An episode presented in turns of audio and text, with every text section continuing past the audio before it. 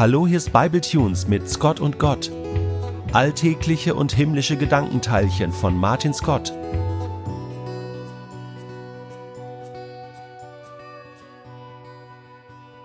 Endlich denke ich mal daran, diese Story zu erzählen. Und zwar war das schon vor vielen Jahren, wo sie mir aufgefallen ist.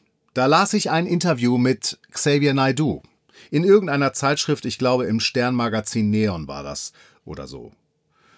Von Xavier Naidoo weiß man ja so grob einiges, unter anderem auch, dass er ein durchaus scheuer Mensch ist. Den also einfach mal so eben zu einem Interview zu treffen, scheint gar nicht so leicht zu sein. Und so kurfte die Journalistin, die ihn für dieses Interview treffen konnte, mit ihm, immerhin in seinem Auto, durch die Straßen Heidelbergs, wo der Sänger lebt. Er holte sie vom Bahnhof ab und brachte sie im Anschluss auch dort wieder zurück. Im Gespräch selbst ging es natürlich um Musik und um Naidus Glaube als Christ, um seinen Werdegang im Pop-Business, aber immer wieder vor allem um Gott und den schicksalhaften zukünftigen Werdegang von Welt und Mensch. Halt so ein typisches Naidu-Interview. Eines, das ich als Christ eigentlich ganz gerne lesen mochte. Schließlich äußerte sich mit ihm ein Promi über Gott. Die Journalistin aber kam am Ende ihres Artikels zu einem gänzlich anderen Schluss. Sie schrieb, dass ihr Blick kurz vor dem Aussteigen aus Naidus Auto auf seinen Schlüsselbund fiel, der mit dem Autoschlüssel zusammen am Zündschloss des Autos hing. Und am Schlüsselbund hing ein Bild von einem kleinen Kind. So sehr persönlich hätte sie das Interview mit ihm eingefädelt. So sehr persönlich hätte es den Eindruck gemacht, dass Naidu sie an ihn heranließ. Er holte sie vom Bahnhof ab, fuhr mit ihr durch Heidelberg, ließ sich viele Fragen stellen, erzählte von seinem Glauben an Gott. Aber am Ende des Gesprächs empfand die Journalistin, dass Xavier Naidoo sie überhaupt gar nicht wirklich an sich persönlich rankommen ließ. Denn wenn es wirklich ein persönliches Gespräch mit ihm gewesen wäre, dann hätte er ja wohl etwas über den kleinen Mann im Bilderrahmen am Schlüsselbund gesagt, etwas über sein Familienleben erzählt und sie nicht die ganze Zeit mit Gott abgelenkt. Und das fand ich als Leser dieses Interviews schon krass. Einerseits auf seine Privatsphäre zu geiern, gut, dafür ist sie auch People-Journalistin, auf der anderen Seite aber sein Sprechen über seinen Glauben als etwas Unpersönliches zu empfinden, als wäre das eine Agenda, zu der er sich wohlmöglich verpflichtet sieht, wie sie ihren Artikel dann noch abschloss. Das Sprechen über Gott wird also anscheinend gar nicht als ein persönliches Anliegen oder eine persönliche Überzeugung oder eine persönliche Leidenschaft erkannt, jedenfalls nicht von dieser Journalistin, sondern als etwas, zu dem man als Gläubiger irgendwie verpflichtet sein könnte, so dass man es abarbeiten müsste. Dabei entspricht das meinem Empfinden überhaupt nicht und dem vieler anderer Christen, die ich kenne, auch nicht. Christ zu sein, an Gott zu glauben und darüber zu sprechen, ist für viele das Innere nach außen kehren. Aber es wird außen eben nicht als solches empfunden, sondern anscheinend wie eine Weihnachtsansprache des Bundespräsidenten.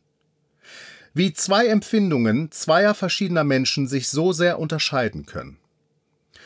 Ob das mein bester Freund, der kein Christ ist, wohl auch so empfindet? Immerhin macht er immer wieder solche Anmerkungen, dass die Fragen, die mir wichtig sind, ihm überhaupt nicht wichtig zu sein scheinen. Wie denkst du darüber? Ist die Frage nach dem Glauben an Gott etwas wahnsinnig Persönliches? Oder kommt dir das Erzählen von Gott auch wie ein Programm vor, wie so ein Theaterstück, mit dem man verhindert, zu dem Stellung zu beziehen, was man eigentlich denkt und empfindet und durchmacht? So gänzlich hundertprozentig ist die Vermutung, es könnte sich beim öffentlich Sprechen über Gott, über eine beauftragte Agenda handeln, auch nicht von der Hand zu weisen. Bei Naidu war es ein öffentlich abgedrucktes Interview. Bei Scott und Gott sind es Texte, die vom Bible Tunes bei mir bestellt werden. Dass du heute hier aber zuhörst, drückt auch deine Neugier aus. Und dass ich heute hier spreche, das weiß ich ganz genau, drückt meine Überzeugung aus, das mir Wichtigste weiterzugeben. Weißt du, wenn ich mit den Leuten in meinem Bekanntenkreis zu tun habe, die keine Christen sind, dann habe ich oft den Eindruck, dass sie sich keine Vorstellung davon machen, wie persönlich und wie existenziell wichtig eine Beziehung zu Gott für einen gläubigen Menschen sein kann. Aber sie ist es.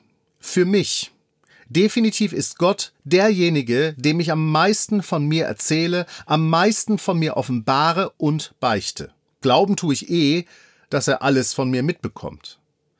Und ich erinnere mich noch sehr, sehr gut an diese eine Wanderung im Nieselregen durch den Novemberwald vor zehn Jahren nördlich von Kassel. Dreckig ging's mir, sehr dreckig. Einen ganzen Tag lang wanderte ich nur für mich, ganz allein. Einen anderen Menschen hielt ich zu diesem Zeitpunkt auch nicht in meiner Nähe aus. Aber mit Gott redete ich unentwegt. Vermutlich waren viele Sequenzen meines inneren Dialogs auch gleichzeitig gute Selbstgespräche. Meine Seele schrie nach Gott. Aber ich war definitiv nicht alleine im Wald unterwegs. Ich merkte, ich habe ein Gegenüber, das mir zuhört und in Gedankenform auch durchaus Antworten zurückgab. Als würde ich an seinem, an Gottes Schlüsselbund hängen. Jahre später geht's mir extrem viel besser und meinen Draht zu Gott mag ich weiterhin so eng und so persönlich halten. Ja, ich gehöre eindeutig zu denen, bei denen es persönlich wird, wenn es um Gott geht und die ihre Herzensmördergrube schon ziemlich öffnen, wenn sie von Gott sprechen. Das ist kein Kirchenkultur-Marketingprogramm, wenn Christen öffentlich von Gott sprechen. Es ist missionarisch. Der Glaube daran, es sei das Beste für andere Menschen von Gott zu hören. Weil da etwas in dein Leben tritt, das kaum persönlicher geht und dich hält und festhält und bei dir bleibt und treu zu dir hält, was auch immer kommen mag. Und darüber hinaus sich selbst aus Liebe für diese Welt hingab was auch nochmal ein weiteres Kapitel Erwähnung wert ist. Es gibt ein altes Bibelwort. In der Apostelgeschichte steht das, Kapitel 4. Die Apostel Petrus und Jakobus, die ehemaligen Jesusschüler, die sagen es. In einer Situation, in der sie eine Art Anhörung über sich ergehen lassen müssen. Warum sie in aller Öffentlichkeit von ihrem Glauben an Jesus erzählen ob sie das nicht mal lassen könnten. Schließlich könnte das noch Verunsicherung in der jüdischen Gesellschaft Jerusalems geben. Da sagen die beiden, wir können es ja nicht lassen, von dem zu reden, was wir gesehen und gehört haben, ob ihr das nur wollt oder nicht, aber wir können's einfach nicht lassen. Ich glaube, damit ist ganz gut zusammengefasst, was Christen so oft dazu bringt, anderen Menschen von ihrem Glauben zu erzählen. Es drängt sie von innen nach außen, aus positiver persönlicher Betroffenheit und aus Überzeugung, weiterzugeben und weiterzuerzählen, was ihnen Gott bedeutet und was die Welt deshalb als Wahrheit erfahren muss. Das machen Christen manchmal geschickt und gut und sympathisch und manchmal auch nicht. Aber eigentlich immer, weil sie es ja ohnehin nicht lassen können. Und weil Gott sich ihnen und damit auch mir als lebendig und als wahr und als wichtigstes Gegenüber in dieser Welt offenbart hat. Von daher war Xavier Naidoo damals vermutlich sehr persönlich und sah sich selbst als an Gottes Schlüsselbund hängend, wie sein eigenes Kind an seinem.